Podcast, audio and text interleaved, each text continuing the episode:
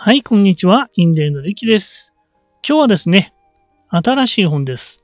13歳からのアート思考ですね。このその1ということで、今回はですね、目次をですね、ええ見てですね、まあ全体像を把握しましょうということにしたいと思います。これはどういうことかと言いますと、えーまあ大人のですね、勉強の仕方っていうのを本でやりましたよね。まあ、ちょっと題名忘れちゃいましたけれども、あの、えっ、と、若い時、学生の、学生の時代にですね、えー丸暗記しましたよね。でも学生時代の丸暗記っていうのは、まあ、大人の脳ではですね、それは効かないということです。ですので、えーまあ、その中でいろいろね、勉強したんですけども、まず全体像ですね、えー把握しておくと、まあ、特に新しい本とかを読むときに全体像を把握しておくとですね、えーもう、こう、なんですか、次に何が来るっていうのが分かるとですね、こう脳がストレスなくできるということで、まあその本の中では、あの本をペラペラ5分ぐらいね、えーめくると。そして、ああ、なんか、あ聞いたことあるなっていうのがあるとですね、すごく脳が安心してストレスが減るということですので、ストレスが減るということですので、私もですね、今回ちょっとそのように、まず、目次を見てですね、で、全体像を把握しましょうということでやっていきたいと思います。で、この13歳からのアート思考についてはですね、これは、え私があの入っている Way Village というコミュニティの中のメインコースの中である非常に重要な考え方っていうか、あまあ身につけなきゃいけないことなんですね。アート思考なんです。で、そのアート思考のそのメインコースの元になったものがですね、本がですね、参考にした本が、この13歳からのアート思考という本で、末永幸穂さんという方ですね。この方は、えっ、と、何か教える仕事をしてるのかな？美術の先生をしてるのかな？して、してた、していたっていう感じですかね。うん、それで、えーまあ、美術とアート。美術といえばアートですよね。でもアートではなくアート思考ですね。これについて、これは非常に重要だよということで、えーまあ本を出したということですね。で、こういうこのアート思考についての、こう、なんか、えーこのオリエンテーションというか、あーセミナーみたいなのややられてる方はそうですね。ですので、えーで、特に言われてたのがですね、まあ大人に必要だよということなんですね。はい。で、そういうことで、で私はこの本を一回読んだんですよ。でも読んだと言ってもですね、6月ぐらいだったかなと思うんですけど、で、まあ、全然ですね、今回読み返してみたら、読み返したらというか、こう目次をね、目次を並べてみたら、全く入ってないということが分かりました。まあね、しょうがないですよね。あの、丸暗記できないというのを知らなかったんで、なんかこう、さーっと見ちゃったんですね。で、ということで、もう、あのーまずね、えー目次をこう並べてみました。で、えーちょっとこう一つ、目次だけでもね、この全体こう、この表っていうんですか、入っちゃうんで、えーまず一つずつピックアップしていきますね。で、まず第一番ですね、えープロローグと言ってますね。で、あなただけのカエルの見つけ方っていうのがプロローグでした。まあ、第一章、二章じゃないんですね。プロローグっていうんですね。あなただけのカエルの見つけ方、なんじゃそりゃと。なんだそりゃということで。えー確かですね、私も一回読みましたから、えっ、と、確かね、水蓮という絵を見てですね、確かこう、こう、水蓮という絵を見て、えー子供がですね、えーカエルがいたとかって言ったわけですよ。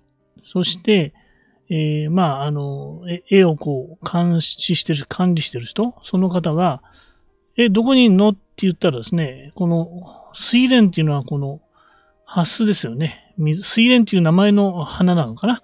それの、その水の中にカエルがいますよと。潜ってますよ、今。って言ったそうです。あ、そうなんだ、みたいな。その、子供のね、視点がすごいなと思ったそうなんですね。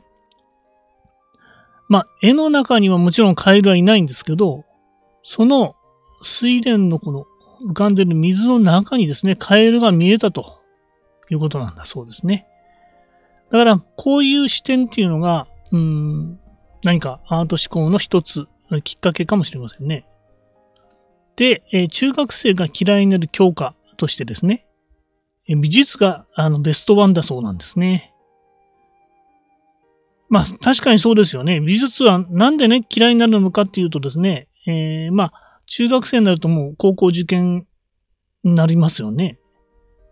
まあ、自動的に高校受験か、まあ、高校行かない方もいらっしゃいますし、それはいろいろあれなんですけど、まあ、あのー、で、美術っていうのは、あの、入試のその教科にはないんですよね。高校も確かないんですよね。だから、あの、美術をね、一生懸命やる、うん、必要ないから、つまり時間が無駄だという風になってしまうんですよね。だから中学生が嫌いになる教科っていうのが、あの、美術だよっていうことなんですね。で、このね、末永さんは美術の先生だから、うん、ちょっと困ったなと。なんとかなんないかっていうことで、えー、悩んでたのかもしれませんね。で、えー、この本では、逆に今ですね、今、大人が学び回すべき教科っていうのが美術だよと言ってるわけです。そのアート思考だよということなんですね。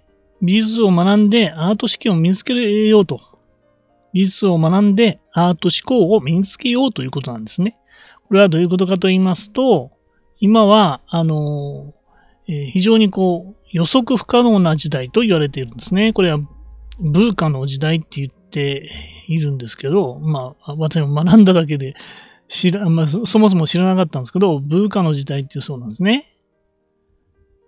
まあ、あの、ブーカって VUCA かな？ちょっと、おぼろげなんですけれども、要は不確実性の時代ということで、えー、まあ、えー、感染症がね、急にね、え感染症が始まって、まあ、今終わりになったんですけれども、えー、こういうのこう予測できないじゃないですか。予測できないのに、今までのこう、今までのやり方をずっとね、やってたらですね、えー、例えば、あのまあ、飲食のの方はね、大変でしたよね。うん急にね、えー、外出自粛になっちゃって、あの、お客さん来なくなっちゃったみたいなね。うん、で、えー、とかいろいろ本当にね、不確実の時代がもうこれからなので、そうなると、今までのこうマニュアル通りにやっていたんだとですね、今まではマニュアル通りにやってればなんとかなったんですが、これからはもう、えー、不確実性であり、そしてまあ AI もね、出てきましたよね。AI 出てきて、これが、えー、ね、10年ぐらいするともうすごいことになるかもしれないですね。今のところは、今のところ2023年、えー、の、今のね、ところはね、まだ、あの、なかなかうまく答えてくれないわけですが、まあ、特に無料だとね、えー、チャット GPT の3.5を私も使ってますが、なかなかね、あの、いい回答が得られないんですが、えー、まあ、有料だったらいいらしいんですね。うん。ということで、まあ、不確実性の時代だよということで、そういう時には、アート思考というのは重要だよということなんですね。まあ、アート思考とは何何かっていうところから考えなきゃいけないですけど、とりあえずそう言ってましたと。これは目次をね、全体像を見るってことですね。で、オリエンテーションで次が、次の章です。アート思考って何だろうっていうことでしたね。で、アートという植物っていうことを言ってました。一体何を言うんでしょうね。うん。で、真のアーティストと花職人ということ、まあ、あのー、のが書いてありましたね。真のアーティストっていうのと花職人っていうのが区別がいるそうなんですね。で、えー、まあ、これはですね、えー、まあ、ちょっとおぼろげながら覚えてるんですが、えー、まずこの花職人っていうのはですね、まあ地面に、まあ花が、あの、出てきます、来てますよね。花が咲いてますよね。で、この花をですね、いかによく見せようか。この花をいかに美しく見せようかとかね。ということで、例えば栄養剤みたいなのをこうやったりね。そうしてるのが花職人だって言うんですね。その、結果だけをこう重視してると。ところが、真のアーティストっていうのは、この、えー、地面の根っこの部分、花の根っこの部分を、えー、こう、鍛えてると。これがアート思考だっていうんですけど、ここを鍛えてる人が真のアーティストだよということなんですね。まあ、あの、いわゆる興味の種っていうのがあってですね。で、この表に出てくる花っていうのは表現の花なんですね。でこの地面にあの張り巡らした根っていうのを探求の根と呼んでましたね。この探求の根をこう張り巡らしてですね、こう太くすることによって、表現の花が、こう、あのー、ね、鮮やかにこう、出てくるよということなんですね。私もですね、会社員生活三十数年ですね、をやってますとですね、えー、こう目の前の仕事をこなすだけの、まあ、日々のルーチンになっちゃってるんですね。それがずっと延々と続いてきたと。もちろん職種とかいろいろ変わりましたけれども、会社も変わったし、あの部署も変わったんですけど、目の前に与えられた仕事をこなすだけと。で、休みはちょっと疲れて、えー、ね、休暇取ってみたいなね。そんな感じをずっとルーチンワークでやってるわけですね。そうすると、興味の種。えー、例えば昔ね、えー、小さい頃は、小さい頃とか高校生の頃は、あのカメラが趣味だったんですよね。あの、フィルムですね。昔は。フィルムで、えー、35ミリフィルムだったかな。で、えー、その当時私、あの、ミノルタ。ミノルタって今、あの、ソニーが、あの、えー、受け継いでるんですよ。アルファってね。あの、ミノルタから、あの、200人ぐらいね、技術者をこう受け入れて、えー、ミノルタがちょっともう危なくなっちゃって、えー、一眼レフもうやらなくなっちゃったんですよね。で、えー、技術者が200人ぐらい入ってきてですね。そして、あの、えー、まあ、ソニーは、あのソニーの元々あったこの、えー、サイバーショットとかってデデジコン？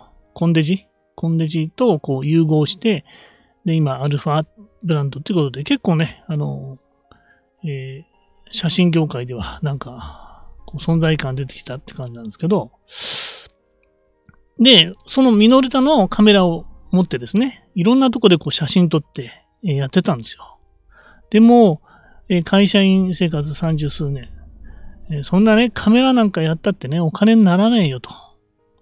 もう現実的になっちゃうんですよね。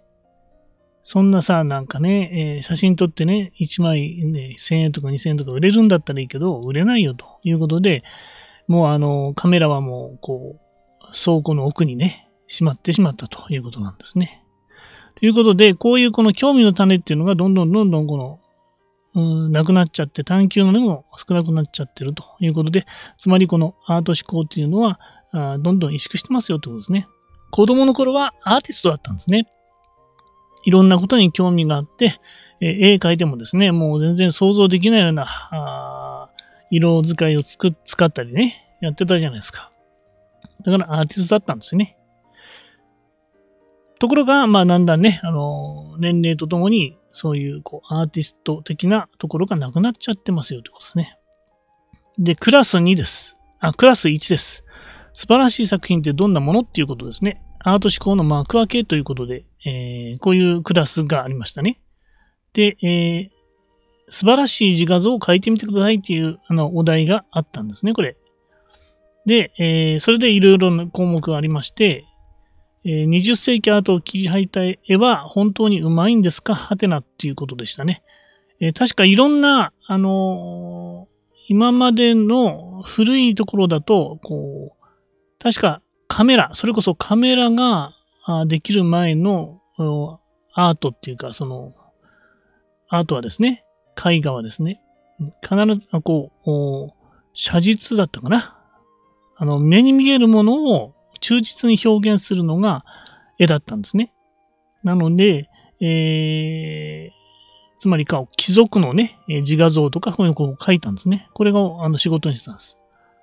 で、その後に、あの、カメラが出てきちゃったんで、その仕事がなくなっちゃって、それからいろんな ところでですね、えー、まあ、絵をですね、アートをですね、いろいろ変えていったということなんですね。だからまあ逆に言うとこのカメラができなければ、えー、まだこのね、カメラの代わりにこう忠実に描いていたんですね。で、えー、この20世紀アートを切り開いた絵は本当にうまいのか？はてな。この絵は何だったっけってちょっとごめんなさい、忘れちゃってます。なので、えー、あの、これからね、後で個別にやっていきますので、その時にまたやっていきたいと思いますね。つまり、あんまり上手くない絵なんでしょうね、きっとね。で、クラスにリアルさってなんだ目に映る世界の嘘ということでしたね。これは何でしょうね。えー、もう一つの視点、ありえないポーズのリアルな男たちということですね。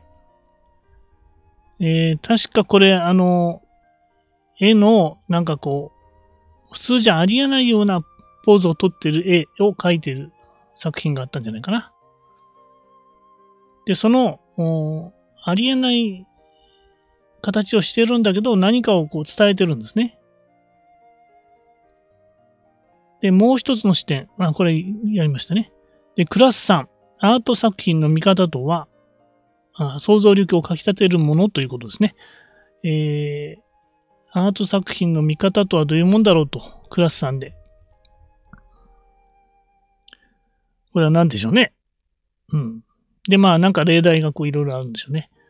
で、もう一つの視点として作品とのやりとりを促すものは何でしょうかと。作品とこうやりとりをね、するっていうのが必要だってことですね。で、クラス4。アートの常識ってどんなものかと。クラス4、アートの常識ってどんなもの？視覚から思考へというところに来てますね。これは何でしょうね？えー、目に見えるものだけじゃなくて、こう思考をする。あるいは思考させるというようなことになってるんですかね。で、えー、もう一つの視点、デュシャン、デュシャン顔負けの問題作の茶碗と、茶碗っていうのが出てるんですね。うん、なんかちょっと記憶は確か、あのなんかすごい不細工な茶碗じゃなかったかな。はい。これもね、また後でね、やりましょうね。で、クラス5。私たちの目には何が見えている？窓から床へと。ん？窓から床へ？な。なんだ？覚えてないね。全然覚えてないですね。えー、窓から床へと。はあ、はい。これもちょっと後でやってみましょうね。もう一つの視点。絵画の捉え方は無数にあるということですね。これはどういうことでしょうね？えー、捉え方、人によってこう、どういう捉えるってのは人で無数にありますよということなのかな。で、クラス6。アートってなんだ？アート思考の極致。うーん、っていうのがありましたね。えー、確かいろんなアート作品が出てくるんですよね。で、その中で、えー、台所洗剤、えー、なんかこう、売ってる洗剤ですね。えー、日本だったらね、あの、アタックとかいろいろあるじゃないですか。この洗剤の箱とこのパッケージデザイン？この、これをね、わーっと並べたやつが確かアート作品だったんですよね。台所洗剤。これがなんでアート作品なの？っていう、ハテナみたいな感じだったんですけど、あともう一つの視点。城壁が消えた時代の美術館と。もう一つとして、城壁が消えた時代の美術館と。もう全然わかんないですね。はい。これもまた後でやりましょうね。結構忘れてますね。一回読んでるはずなんだけど。エピローグ。愛することがある人のアート思考ということでしたね。このエピローグで紹介していたのは、えー、アップルを創業した、うん、ジョブズですね。で、ジョブズの言葉を、まあ、引用して最後をこう締めくくってるんですけど、ジョブズの言葉は、仕事は人生の大部分を占めます。だから、心から満たされるためのたった一つの方法は、自分が素晴らしいと信じる仕事をすることです。そして素晴らしい仕事をするためのたった一つの方法は自分がしていることを愛することです。もし愛せるものがまだ見つからなかったいたらですね、探し続けてください。立ち止まらずにというのが、これ、亡くなる6年前だったかななんか、ジョブズの言葉を引用してましたね。で、えー、これとともにですね、これだとね、なんかジョブズがすごく、ジョブズは天才と言われていましたからね、えー、ジョブズだからできたんでしょうみたいな話になっちゃうんですけど、でただジョブズはですね、あの、大きな挫折があったんですね。それも合わせて話してるということで、ジョブズも大きな挫折があったと。創業したアップルを追い出されると。追い出されたんですね。で、諦めかけたが、自分のしてきたことを愛していたので続けたということなんですね。これはどういうことかと言いますと、えー、確かまず、アップルを創業したのがジョブズと友人だったのかな。そして、アップルが、えー、大きくなって、で、途中でなんか CEO が、あの、新しい人が入ったらですね、うまくいかなくて、うん、ジョブズはこう、まあ、なんつか、クビになっちゃったんですね。で、もうここで、えー、まあ、シリコンバレーっていうところ、そこから逃げ出そうかって思ったんですけど、ただやっぱりこの、ここに書いてありましたように、自分のしてきたことを愛していたので、まあ仕事をね、愛してたので、続けることにしたそうなんですね。そして、えー、あなたにこう、自分でですね、ネクストっていうのと、あとピクサー、ピクサーですね。ピクサーっていうのを、えー、作ったんですね。ピクサーってのは確かアニメ関係のやつですよね。で、ピクサーを作って、そしたら今度はあの、えー、ピクサーが結構ね、あの、だんだんだんだんこう、業績良くなってきて、で、アップルが買収したんですよね。ピクサーを。そこで、このピクサーにたを作ったそのね、ジョブズが、あの、そのまま今度またハイ、アップルに入るということになったんですね。で、そこから、アップルのいろんな iPod とか iPhone とかですね、あの、次々と出していって、うん、まあ、あの、今のね、ジョブズになったということなんですね。だから一度ね、えー、クビになっちゃって諦めて、えー、まあ、シリコンバレーを出ていっちゃってね。そしたらもうそれで終わっちゃったんだけど。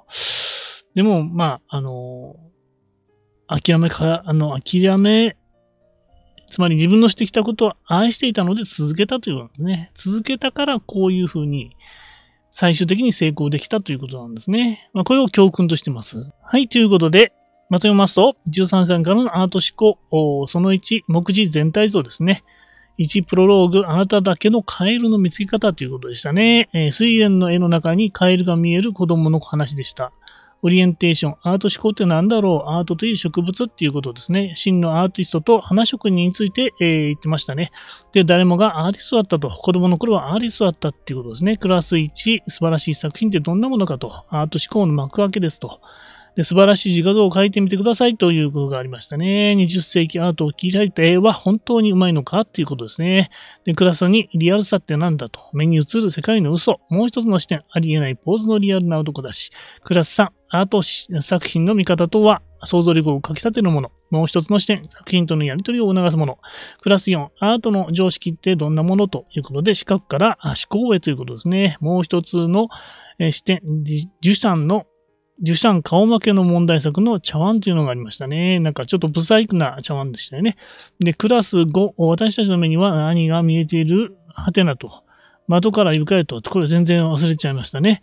もう一つの視点、うん、絵画の捉え方は無数にあるよと。クラス6、アートって何だと。アート思考の極致。台所洗剤がなぜアート作品かと。台所洗剤のね、パッケージ。えー、台所洗剤のパッケージがアート作品になったんですよね。もう一つの視点、えー、城壁が消えた時代の美術館というのことですね。エピローグ、愛することがある人のアート思考ということでしたね。ここでジョブズですね。アップのですね、ジョブズの言葉ですね。仕事は人生の大部分を占めます。だから心から満たされるためのたった一つの方法は自分が素晴らしいと信じる仕事をすることです。そして素晴らしい仕事をするためのたった一つの方法は自分がしていることを愛することです。もし愛せるものが、あまだ見つかってないんだな、探し続けてくださいと。立ち止まら立ち止まらずにということですね。